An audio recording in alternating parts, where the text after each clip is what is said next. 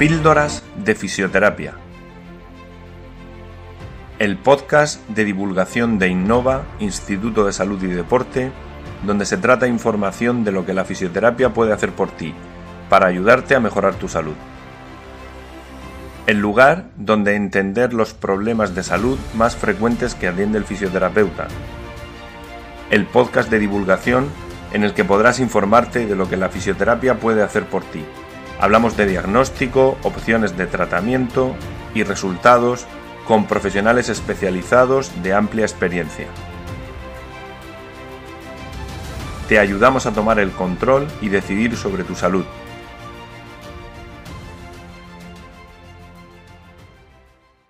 Bienvenidos a un nuevo episodio de Píldoras de Fisioterapia.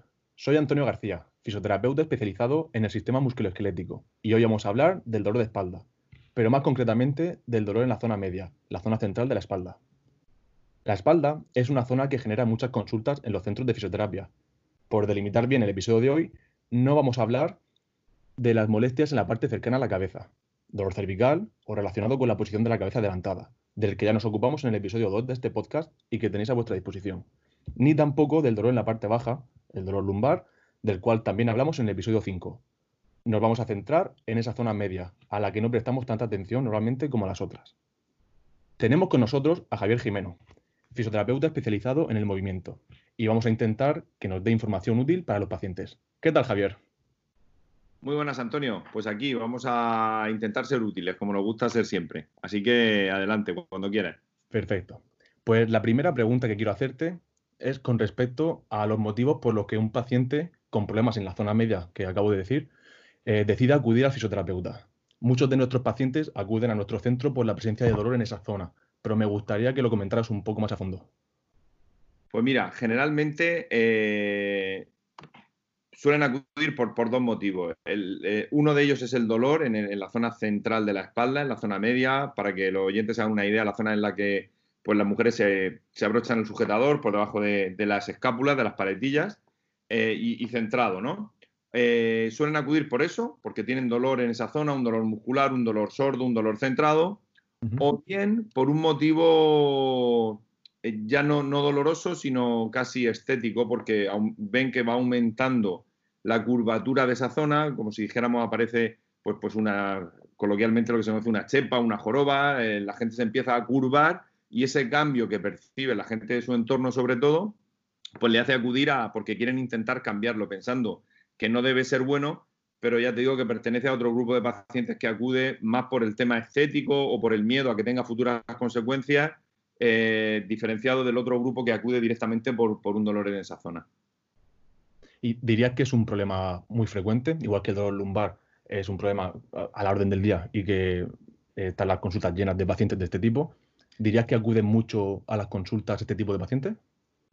Pues mira, eh, realmente si es por consulta directa, que vengan realmente porque les duele esa zona, no es un problema tan frecuente, son mucho más frecuentes el, dolor en la zona cervical, del que ya hemos hablado, el dolor en la zona lumbar. Esos son, por así decirlo, los, temas estrella de, dolor de espalda.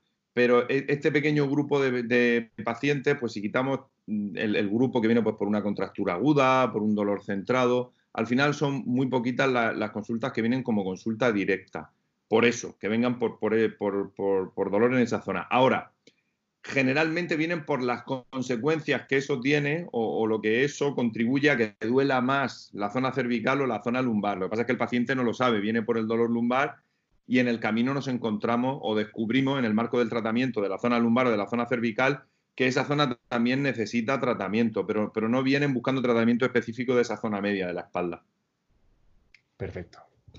Antes ha comentado, has dicho algo acerca de esa curvatura o esa chepa típica en la espalda, que cada vez vemos más, o por lo menos una apreciación, en adolescentes que tienen esa postura. ¿Dirías que, tienes, que tiene relación eh, con la postura, los hábitos del paciente?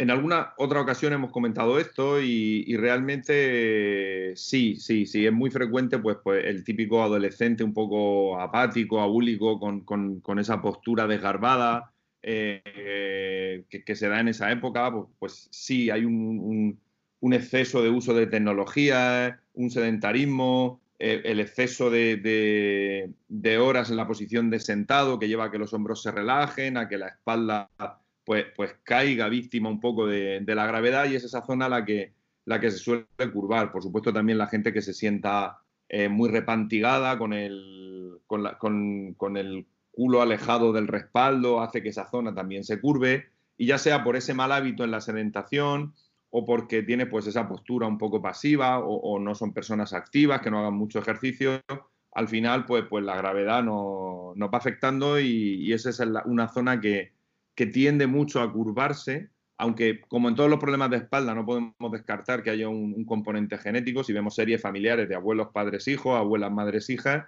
pues igual que ese pequeño carácter hereditario que se reconoce a los problemas de disco o a los problemas de la espalda. Una cosa es la genética, lo que, las cartas que te tocan y otra cosa es cómo la utilizas, ¿no? La función.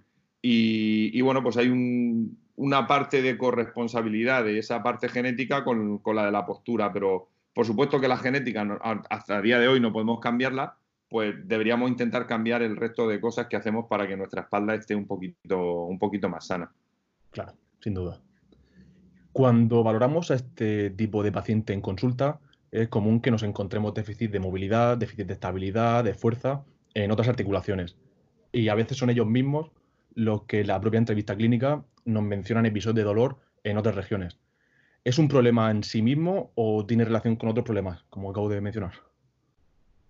Pues eh, realmente eh, tiene, tiene, algo de entidad propia, que, ahora, ahora, lo veremos, porque al final cuando esa zona de la espalda se va curvando, eh, va condicionando un poco todos los tejidos de, alrededor, los tejidos blandos, la musculatura, va poniendo tensiones en determinadas partes de, la espalda, que son de las que el paciente se acaba quejando, acaba manifestando síntomas, pero al final es una zona que, que, tiene muchísima relación con la parte cervical y la, y la parte lumbar, y, y al final la, columna tenemos que verla como un todo. Hay pues, pues una gran cantidad de vértebras, de, pequeñas articulaciones que cada una contribuye con un grado de movilidad a la movilidad global de la columna.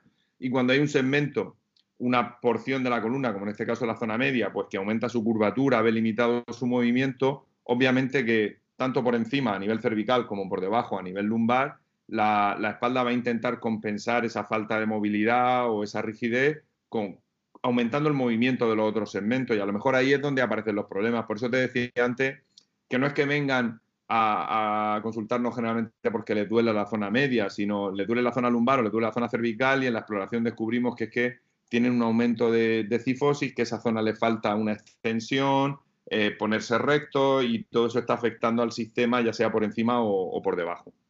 Claro. Entonces, al tener relación con, con otras zonas o con otros territorios, el tratamiento no puede ser solamente enfocado a la zona central de la espalda. Al final deberemos también abordarlo según los resultados que hayamos obtenido de la valoración en, otras regiones. Claro, al final la valoración de, la espalda, cualquier paciente que viene a una consulta de fisioterapia no se puede ceñir a la, zona donde el paciente refiere dolor. O sea, alguien viene por un dolor de cuello, pues no tenemos que recordar que, que la exploración no se va a dirigir solo a la zona del cuello, sino que vamos a abordar toda la espalda en conjunto, igual para la zona lumbar y para esta zona media o zona dorsal de la que estamos hablando. Al final, esa valoración global nos tiene que hacer detectar el, punto débil del paciente, pues, en qué parte tenemos que empezar a intervenir, eh, a qué tenemos que darle prioridad, si a la movilidad, si a la fuerza, si al cambio postural, si a la faceta educativa. Al final, eh, el tratamiento no solo se puede centrar en el, foco del dolor, en el sitio donde el paciente te señala y te dice, es que a mí me duele justo aquí, a mitad de la espalda, donde me abrocho el sujetador o donde cuando me apoyo en el respaldo de la silla, contacto ahí en la zona que a mí se me suele cargar, pues sí, si nos ceñimos a tratamientos puntuales y locales, vamos a conseguir lo que decimos siempre en esta serie de podcast, ¿no? Un alivio temporal, pero que a medio y largo plazo pues no va a conseguir resultados y el paciente seguirá viniendo a por más tratamientos similares cosa que se aleja de, lo que parece ser la corriente actual de la fisioterapia, ¿no? Otro tipo de intervención que, que dé resultado a medio y largo plazo, la verdad. Claro, al final, ahora lo que quería abordar era el, tema del, tratamiento y dentro de que cada paciente es distinto y que necesitamos individualizar siempre cada caso, el tratamiento más frecuente para esto, eh, lo que acabas de decir, realmente es la técnica pasiva, que es lo que se ha utilizado en, eh, los últimos años hasta ahora, que es un efecto, provocamos un efecto agudo, pero en ningún caso a largo plazo. Eh, ¿Abordarías también a nivel de, postura este tipo de, patología?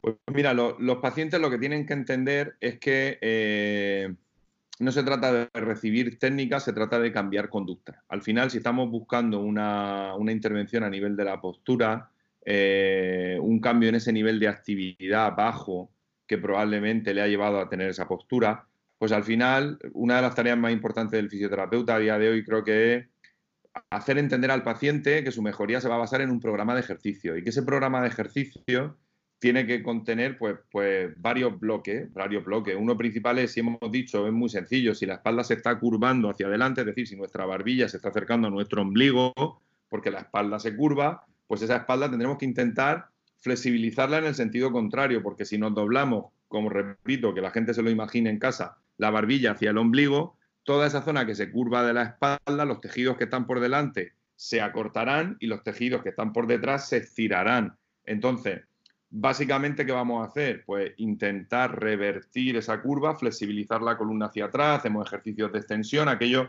en los que se intenta sacar pecho, esa posición muy militar de sacar pecho hacia adelante, hacer estiramientos de todos los tejidos blandos, de la musculatura anterior, pectorales, toda la parte anterior, y por supuesto fortalecer esos músculos que llevan los hombros hacia atrás, aproximan las paletillas, para intentar conseguir ese cambio.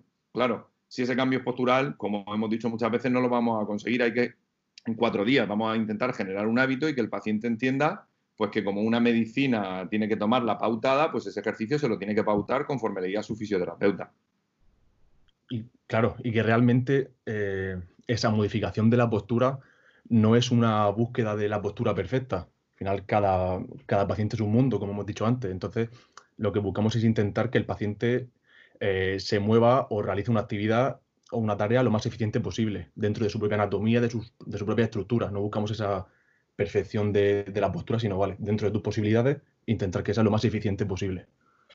Sí, en, en, principio, lo primero que tenemos con una obligación como fisioterapeuta y en, el marco de una población cada vez más sedentaria, Primero es incitar a hacer ejercicio, eh, ejercicio apropiado para el paciente, por supuesto. Y ese ejercicio tiene que ir dirigido hacia las carencias o las deficiencias que tiene, que tiene el paciente. Claro, estamos hablando de cambiar conductas, de cambiar hábitos, de introducir rutinas nuevas. Eso es muy difícil, por eso desde aquí siempre decimos que, el papel educativo es fundamental. O sea, eh, necesitamos estar tiempo con nuestros pacientes, dedicarle tiempo a explicarle las cosas. Es muy importante que, esto que estamos intentando transmitir a través de un audio, que cuando tenemos a nuestro paciente delante, pues nos apoyemos en imágenes, en posiciones, en, gráficos, en los que el paciente vea pues cómo puede ser capaz de corregir eso, eh, cómo puede cambiar esa postura con, con esos ejercicios y personalizar el abordaje, porque lo que no tiene mucho sentido es lo que hemos visto muchas veces y a ti te habrá pasado también en, consulta, Antonio, que los pacientes que te vienen con, una receta de una fotocopia de ejercicios que le han dado, pues que tienen en un cajón las de dolor de espalda, en otras las de dolor de hombro, en otras las de dolor de zona lumbar. Y, claro, todos los pacientes, como decían, no son iguales. Hay pacientes en los que tendremos que priorizar probablemente las medidas de flexibilización de la espalda. En otros, a lo mejor, lo que tenemos que hacer es mucho más trabajo de fuerza de los aproximadores de la escápula y los extensores de la espalda y a lo mejor en otra persona simplemente tenemos que encontrar una posición de descanso para que sea capaz de relajar todos esos tejidos utilizando un material auxiliar eh, o estiramiento asociado. Entonces, claro, también es un proceso. el paciente eh, te estoy diciendo individualizarlo, pero es que ese mismo paciente no es lo mismo en la primera semana de tratamiento que cuando lleva un par de sesiones ya han pasado tres meses o dos meses. A lo mejor ese paciente lo que necesitaba al principio ya no lo necesita dentro de un mes y entonces necesita una readaptación continua de los ejercicios a su progreso. Y por supuesto, como decimos siempre, en el momento que pueda volar solo, que vuele solo, que no se haga dependiente del fisioterapeuta como lo hacíamos antes de esas técnicas pasivas que hemos criticado tanto. Claro, al final es darle las herramientas para que él se participe del, tratamiento de su patología. Al final, por la forma en la que lo estamos exponiendo, parece muy sencillo que cualquier plan vale para cualquier paciente, pero no es así. Y como has dicho, en cada, dentro de cada paciente eh, no es lo mismo el principio de la patología que la sesión número 5, que al final es continuo, continua evolución y hay que ir modificándolo, modificándolo siempre. Claro, y, tampoco, y tampoco es lo mismo el, el, paciente. O sea, hay pacientes que sabemos que en una intervención de este tipo, con un par de, entrevistas con su fisioterapeuta, tiene suficiente y hay gente que necesita un apoyo más constante. Entonces, e, es muy variable y hay que adaptarlo siempre al paciente que tenemos delante. Claro, sin duda. Y ya que estamos diciendo que es un problema que está muy relacionado con la postura, con el sedentarismo, con la falta de ejercicio físico, ¿podríamos decir que es, menos frecuente que ocurra en deportistas o en gente que es muy activa? Pues mira, en principio, por, la línea positiva que llevamos, eh, se podría pensar eso, ¿no? Que si está muy relacionado con el sedentarismo, con esa, esa posición caída, de falta de tono, de relajación, de, que la gravedad te vence, te acaba venciendo, pues sí podríamos pensar eso. Pero es que también nos estamos encontrando gente que viene con dolor en esa zona media y no precisamente sospechosos de hacer poco deporte, al revés, sospechosos de lo contrario, de hacer muchísimo ejercicio. Y ha sido muy común un patrón que hemos visto en los últimos años, que es el, típico, pues, o bien autodidacta de gimnasio, que no se asesora ni por un licenciado en ciencias de la actividad física y del deporte, ni por un fisioterapeuta, y empieza a ejecutar ejercicio en un gimnasio de fuerza, es muy típico de los gimnasios, y claro, al final como a veces se persigue un objetivo saludable y otras veces eh, al mismo tiempo se intenta buscar un objetivo estético, pues claro, se trabaja mucho la musculatura pectoral, los bíceps, todo el que haya ido a un gimnasio y haya visto el, carrusel de gente que hace ejercicio mirándose en los espejos, sabe a qué me estoy refiriendo. Pues claro, hemos visto generalmente desequilibrio. ¿Y qué desequilibrios? Pues que trabajan mucho la musculatura que probablemente aumente este problema que estamos diciendo, porque fortalecer mucho los pectorales, fortalecer mucho bíceps, fortalecer mucho toda la parte anterior del cuerpo, que puede conseguir ese fin estético que decíamos, al final te, sin trabajar la musculatura posterior, te aboca a tener exagerada esa posición. Entonces hemos tenido gente con verdadera cifosis, aumentos de esta curvatura, de esta chepa joroba que decíamos, con mucha frecuencia porque se la han autogenerado con el ejercicio. Entonces, no podemos separar esto como una patología de gente sedentaria o gente activa, porque hemos tenido tanto gente sedentaria como gente que comete estos errores que te digo en los gimnasios. Para esta gente que, estamos hablando de, los gimnasios, pues sería muy útil eh, que intentaran balancear un poco más su trabajo hacia pues, la musculatura aproximadora, todo lo que son jalones, tirones tras nuca, tirones al pecho, los ejercicios de remo, todo ese ejercicio que potencia la parte posterior para intentar compensar un poco esa posición, que de hecho son parte de los ejercicios que nosotros utilizamos de fuerza para este tipo de pacientes. Aquí también creo que, igual que pasa en el, típico planning, que no vale para un paciente, eh, no vale para el mismo paciente, al final copiar un plan de ejercicio de tu compañero eh, no implica que tú vayas a tener las mejoras que él ha tenido. Entonces, eh, es igual de importante individualizar en el campo de la fisioterapia, hay que individualizar en el campo de, la preparación física. O sea que me parece que hay que destacar eso. ¿Vale? Pues resumiendo, eh, es una patología que está asociada a una postura típica de esa curvatura que hemos dicho de la columna torácica o esa chepa, que ocurre en muchas ocasiones en personas sedentarias, pero que también se puede dar en deportistas, Está relacionada con problemas en otras regiones como la columna lumbar, cervical o la articulación del hombro y tiene tratamiento, pero no como se ha hecho hasta ahora, únicamente con terapias pasivas, sino con un abordaje activo, un programa de ejercicio específico individualizado y unos cambios de conducta y hábitos en la vida diaria. Muchas gracias por la información que nos has traído y un saludo, Javier. Muchas gracias a ti y nos vemos en otro episodio. Si te ha gustado nuestro podcast, suscríbete Da a me gusta o comparte este episodio y ayúdanos a llegar a más gente como tú. Déjanos un comentario o sugerencia con el tema que te gustaría que tratásemos. Y si quieres consejo profesional de los fisioterapeutas de Innova, puedes encontrarlos en www.institutoinnova.net. Te esperamos en el siguiente episodio de Píldoras de Fisioterapia.